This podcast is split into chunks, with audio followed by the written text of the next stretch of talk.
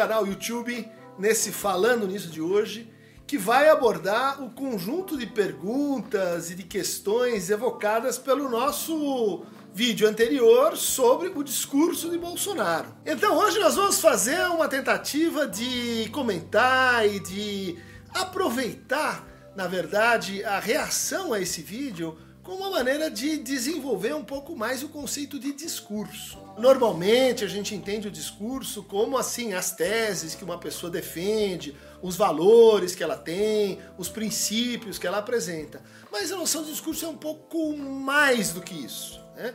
Um discurso é principalmente compreendido a partir dos efeitos que ele causa. Né? Dos efeitos de afeto, dos efeitos de reação cognitiva, do que, que ele provoca, né? no que, que ele leva o outro a fazer. Então, para a gente escutar e ler um discurso, é muito importante a gente se atentar ao que é o plano do enunciado, que está sendo dito, mas também ao plano da enunciação, ou seja, de onde esta pessoa fala comigo, de onde e aonde esse discurso me coloca. Isso é um exercício muito bacana para quem trabalha com clínica, para quem trabalha com crítica, né?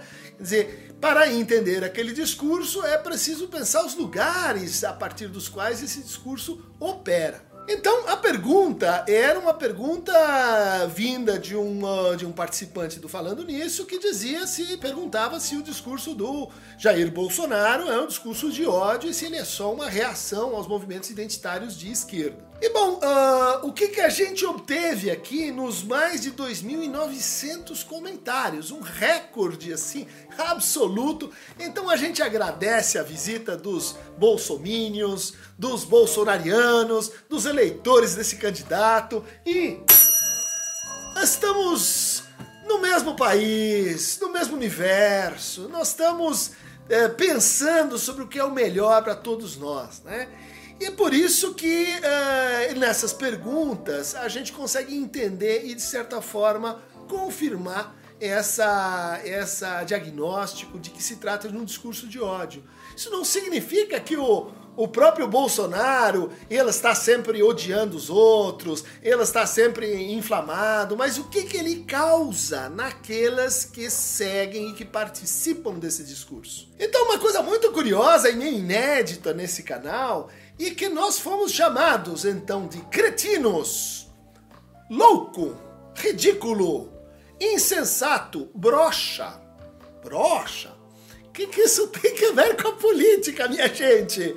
É, perverso, uma pessoa ignorante, um sofista. E, e, um comentário, então, que externa o quê? Né? Um ataque à pessoa de quem está fazendo a crítica que é justamente o que nós falamos ali, né? Quando, quando a pessoa faz uma crítica, ela re, reage, né? Desqualificando o autor, né? Como é esse o caso. Mas vejam então que o ódio, ele é o afeto dominante nesses comentários. Né? Apesar da gente ter, assim, inesperadamente 12 mil curtidas e 1.900 descurtidas, Nessas 1.900, analisando elas de perto, elas vão estar recheada, recheadas por xingamentos, eh, desqualificações, ataques, até, por exemplo, uma aqui que a gente selecionou que diz o seguinte, né? Vocês comunistas devem ir para um campo de concentração. Eu vou rir muito, porque o Hitler já está esperando vocês lá. Então, isto é um exemplo, acho que claro, de o que a gente chama de discurso de ódio. Né? Dizer, uma declaração ostensiva de que a gente aqui de um pacífico canal de psicanálise e psicologia tem que ir para um campo de concentração, né? A pessoa está dizendo isso explicitamente, né? Isso vai ficar assim na memória do canal, na memória do, dos comentários dessa pessoa, né? Muito interessante essa, essa concepção de discurso, porque de fato, como um grupo grande de, de eh, participantes assinalou, dizer, tudo que foi dito sobre então o Bolsonaro poderia ser dito sobre a esquerda, poderia ser dito sobre o Lula, poderia ser dito sobre tantos outros de esquerda. Né? Quer dizer, veja só, a pergunta não era sobre esquerda ou direita. Essa oposição ela foi infiltrada aqui, né? ela, foi, ela foi um dos efeitos desse discurso, que tende então a procurar esse dualismo em tudo que, que é dito. Né? De fato, existe um populismo de esquerda, existe um populismo de direita, existe um autoritarismo de esquerda e outro de direita. Isso não foi negado na resposta. Nós mencionamos então Stalin, né? Mas aí entra uma coisa um pouco interessante também do ponto de vista dos discursos, que é assim, não é porque um faz a mesma coisa que ele se identifica com o outro. Né? Quer dizer, o populismo de esquerda ele é diferente do populismo de direita, né? não só pelas teses, mas pelas práticas que ele evoca em quem, é, em quem é, está envolvido em cada um desses discursos. Uma coisa típica que a gente encontrou aqui no, nas respostas do canal é um, um certo assim, é, é, uma certa compactação histórica, né? Quer dizer, o, o, uso da história ele está ligado à produção assim do que a gente chamou de um grande inimigo. Isso se confirmou nos comentários. Então teve gente dizendo: se você é de esquerda, você então apoia a Venezuela, você apoia Cuba, você apoia a União Soviética, você apoia Mao Tse Tung, você apoia Nicarágua, você apoia todas as pessoas que morreram e que foram perseguidas nesses regimes odiosos que me parecem são regimes que altamente criticáveis, eles não são um modelo do que seria socialismo, comunismo. Os comunistas fazem uma crítica contundente dessas experiências, mas o que que acontece? Quando você reúne tudo isso no mesmo balaio, né? E você diz assim: "Ah, então se você é de esquerda, você apoia esses uh, momentos históricos, você no fundo equilibra as coisas, você diz, olha, eu posso ser agressivo e violento porque você foi também, né? E na verdade, uh, você está colocando coisas na boca do outro, né? Você está dizendo que ele apoia isso quando ele não apoia, ou pelo menos não necessariamente apoia, né? Isso nos leva para uh, o que? Uma contabilidade obscena. Quem matou mais? Quem infligiu mais vidas, né? Isso já é um jeito antiético da gente lidar com o, o pesadelo e o que, que, foram essas tragédias, né? Que são tragédias que estão ligadas à direita e estão ligadas à esquerda também, né? Mas isso não anula, isso não torna, vamos dizer, as duas coisas iguais, né? Duas perguntas interessantes que vieram se respeito assim, o conservadorismo é uma coisa ruim? Não, não é é uma posição legítima, razoável, é muito importante a gente conservar. Por exemplo, a cultura ela tem que ver com a conservação do nosso passado, da nossa história. Até onde vai o conservadorismo? Se for então para a gente permanecer na Idade Média, e eu acho que aí vai ser um pensamento problemático, difícil de defender. Mas o conservadorismo e a direita não é uma coisa que deve ser assim excluída e erradicada. Né? O que a gente está falando aqui é de um certo tipo de conservadorismo. Né? Uma pergunta também muito interessante, paralela a essa, que diz o seguinte: ah, então as pessoas que têm uma associação com esse candidato, elas têm um problema psicológico. Né? Apesar da pesquisa do Adorno, que a gente mencionou no nosso último vídeo, né, sobre a personalidade autoritária, onde ele descreve lá uma série de, série de traços de personalidade. Traços de personalidade não são sintomas. Traços de personalidade são atitudes. Né? Para a gente patologizar isso seria assim um passo a mais. Então o que a gente pode dizer é que pessoas frágeis do ponto de vista psíquico, elas vão estar sujeitas, elas vão estar mais vulneráveis a discursos de cooptação de segurança, discursos de identificação, discursos de ódio, mas isso não associa diretamente, então, esses traços, quer com a direita, quer com a esquerda. Agora, uh, a maior parte dos comentários supõe então que o nosso canal ele é tendencioso, ele é, ele é um canal de esquerda, ele é um canal, vamos dizer assim, vermelho, né? A gente pode, pode é, responder a essa colocação né, com as palavras de um professor, Antônio Cândido, um professor de, de literatura, é, que a gente está, enfim, fazendo agora uma, um evento sobre a obra dele na USP. E uma vez perguntaram para ele que, se ele era socialista, eu vou fazer minhas as palavras do Antônio Cândido. Que ele disse o seguinte: Ah, claro, inteiramente. Aliás, eu acho que o socialismo é uma doutrina totalmente triunfante no mundo. E não é paradoxo. O que é o socialismo? É o irmão gêmeo do capitalismo. Ambos nasceram juntos na Revolução Industrial. É indescritível o que era a indústria no começo. Os operários ingleses dormiam debaixo das máquinas e eram acordados de madrugada com o chicote do contramestre. Isso era a indústria. Aí começou a aparecer o socialismo. Chamo de socialismo todas as tendências que dizem que o homem tem que caminhar para a igualdade. Então, essa definição aqui que Antônio Cândido está dizendo. E ele é o criador de riqueza e não pode ser explorado. Comunismo, sim, mas socialismo democrático, anarquismo, solidarismo, cristianismo social, cooperativismo, tudo isso faz parte então da esquerda, né? Esse pessoal começou a lutar para que o operário não fosse mais chicoteado, depois para não trabalhar mais do que 12 horas e depois para não trabalhar mais de 10 e de 8, para a mulher grávida não ter que trabalhar, para que os trabalhadores tirem férias, para que exista escola para as crianças. Coisas que hoje são banais. Tudo isso é conquista do quê? Do socialismo. E nessas diferentes variantes, então, que Antônio Cândido está trazendo para gente. Esse canal, então, ele defende uma política para gente enfrentar o sofrimento. O que, que ela está falando aqui? Condições de sofrimento das pessoas. Essa é a nossa prática, essa é a nossa vocação ética, esse é o que a gente faz. A gente trata do sofrimento das pessoas.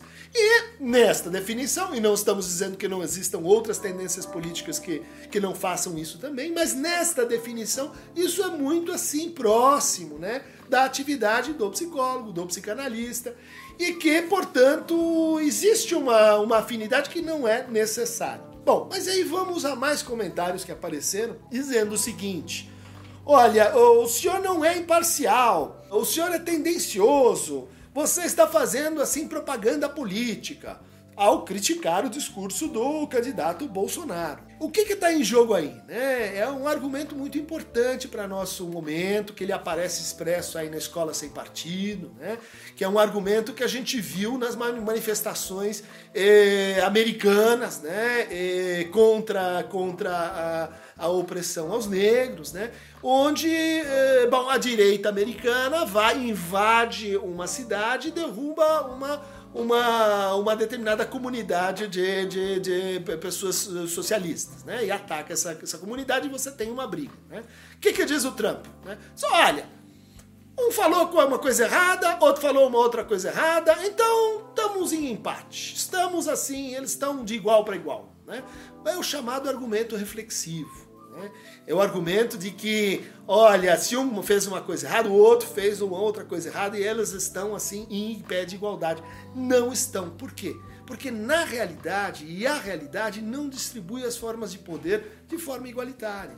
A gente tem minorias. A gente tem os negros, a gente tem as mulheres, a gente tem os gays, a gente tem os trabalhadores que são pobres. A gente tem uma desigualdade de saída. Então dizer assim, ah, nós estamos de igual para igual porque vocês fizeram erros e outros fizeram erro, não é justo, não é pertinente, não é, é, não é um bom argumento, na verdade. É um argumento que a psicanálise diria assim, é um argumento imaginário. Né? É como quando a, a criança assim faz uma coisa errada, o adulto a repreende e ela diz assim: Não, mas você também erra, você não pode falar nada porque você também erra. Não é verdade, porque podem estar os dois errados. Né? Essa é uma, é uma situação que o discurso imaginário ele, ele não consegue ver. Ou seja, que a verdade pode estar em outro lugar. Que o fato de eu estar certo não implica que você está errado o fato que você está certo não implica que eu esteja errado, e podemos estar os dois errados, porque a verdade está em outro lugar. Ela não está concernida apenas ao nosso próprio diálogo, ao nosso próprio discurso. Essa é uma característica dos discursos totalitários, dos discursos ultraconservadores, dos discursos retrógrados. Eles reduzem a realidade a apenas duas posições. E eles dizem: se você não está com A, você está contra.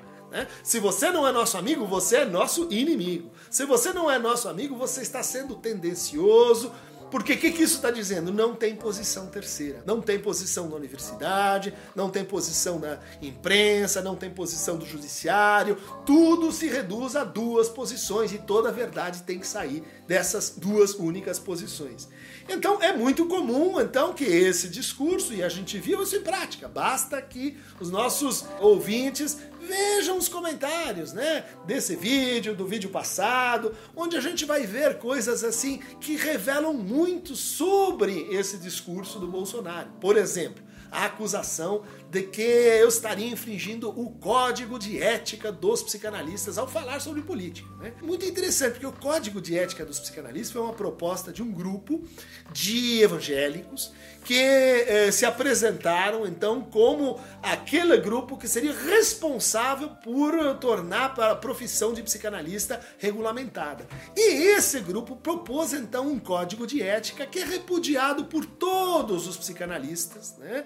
Que é repudiado como um código que, que, que fala em demônio, um código que fala em, é, em, em coisas que Freud nunca disse. É um código justamente produzido como uma espécie de, ma de manobra política. Então, justamente o que, que acontece? Ele é evocado por essas pessoas. Né? Ele é evocado como uma espécie não de fake news, mas de fake laws, né? de leis equivocadas, como se existisse assim uma infração que aquela pessoa está fazendo e o que isso revela? O discurso da denúncia, né? o discurso da denúncia como purificação daquele que denuncia.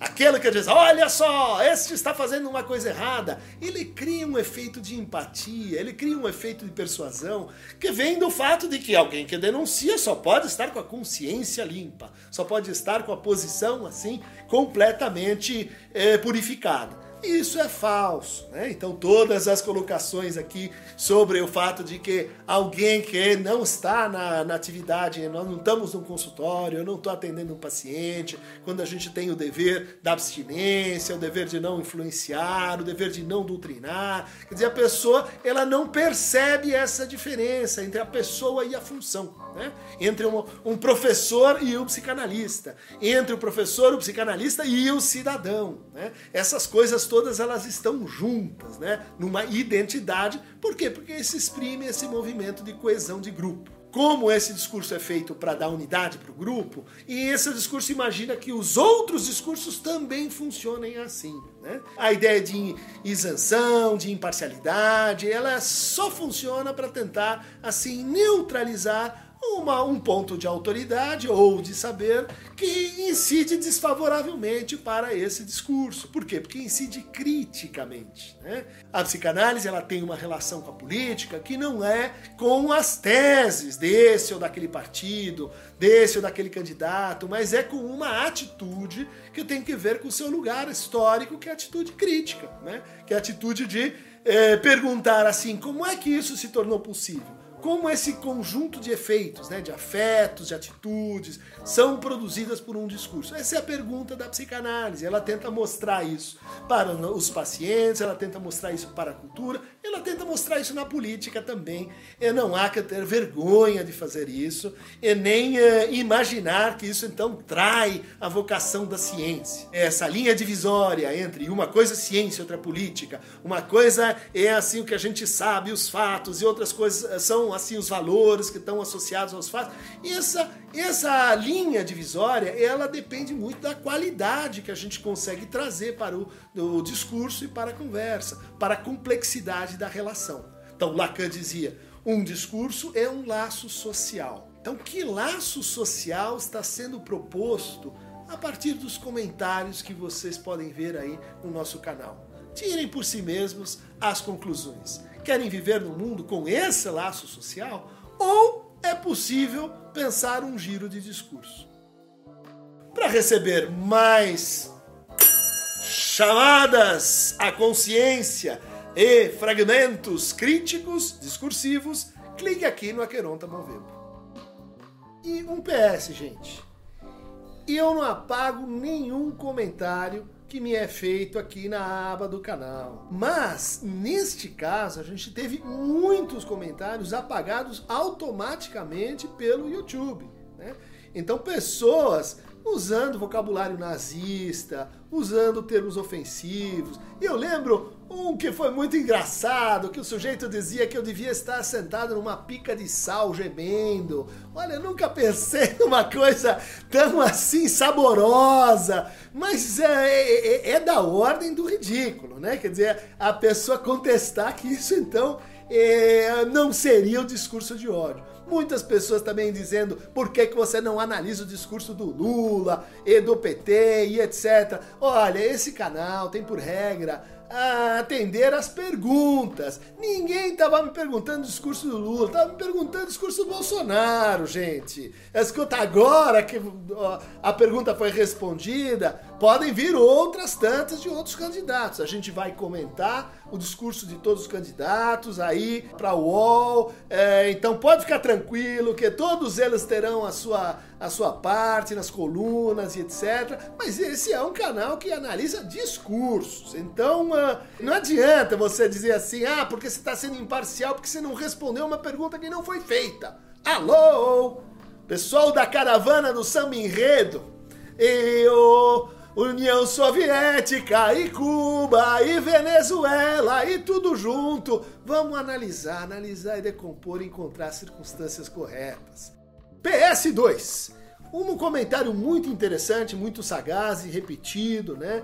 Foi o seguinte: de que eu não devia me importar com nem com o Bolsonaro, nem com os comentários sobre o Bolsonaro, porque os eleitores dele não têm capacidade de entender o que está sendo dito, nem de ler, enfim, a crítica, nem de aproveitar tudo que a gente está falando. Né? Essa é uma atitude clássica, né? quer dizer, de, de não se meter com a barbárie, de, de deixar que, que aquilo que, que estaria, vamos dizer assim, sendo agressivo, uh, perca força porque ele vai ficar falando consigo mesmo, né? Ele vai se isolando, ele vai se distanciando das pessoas e da realidade, né? Eu acho assim que esse é uma atitude assim básica que a gente encontra, mas eu não concordo com isso. Eu acho que é, é nossa suposição, é nossa aposta ética que em toda condição há um sujeito, né? E a gente tem que apostar no sujeito. A gente não pode tratar o grupo dos Bolsonaros, o grupo dessas direitistas, como uma unidade, porque afinal é assim que eles nos tratam, como se fôssemos todos iguais, como se fosse tudo a mesma esquerda, né? Então, para romper essa reflexividade imaginária do discurso, é preciso apostar sim que, que, que há pessoas que votam no Bolsonaro e que são sensíveis à crítica, e são capazes de pensar assim, e que eles não estão possuídos por um, por um demônio, como disseram aqui que eu era o capa preta, que estou no inferno. Não, não, eles não são do demônio, são pessoas que estão na, numa determinada leitura de mundo e que a gente não pode simplesmente simplesmente excluir ou torná-los uh, irracionais, como eles nos tornam. Né? É outra atitude, é a atitude de apostar no sujeito e na capacidade das pessoas se transformarem. Quem quiser receber mais fragmentos emancipatórios, críticos, transformadores, clique no Aqueronta Movebo. É que vamos emergir do inferno para as luzes.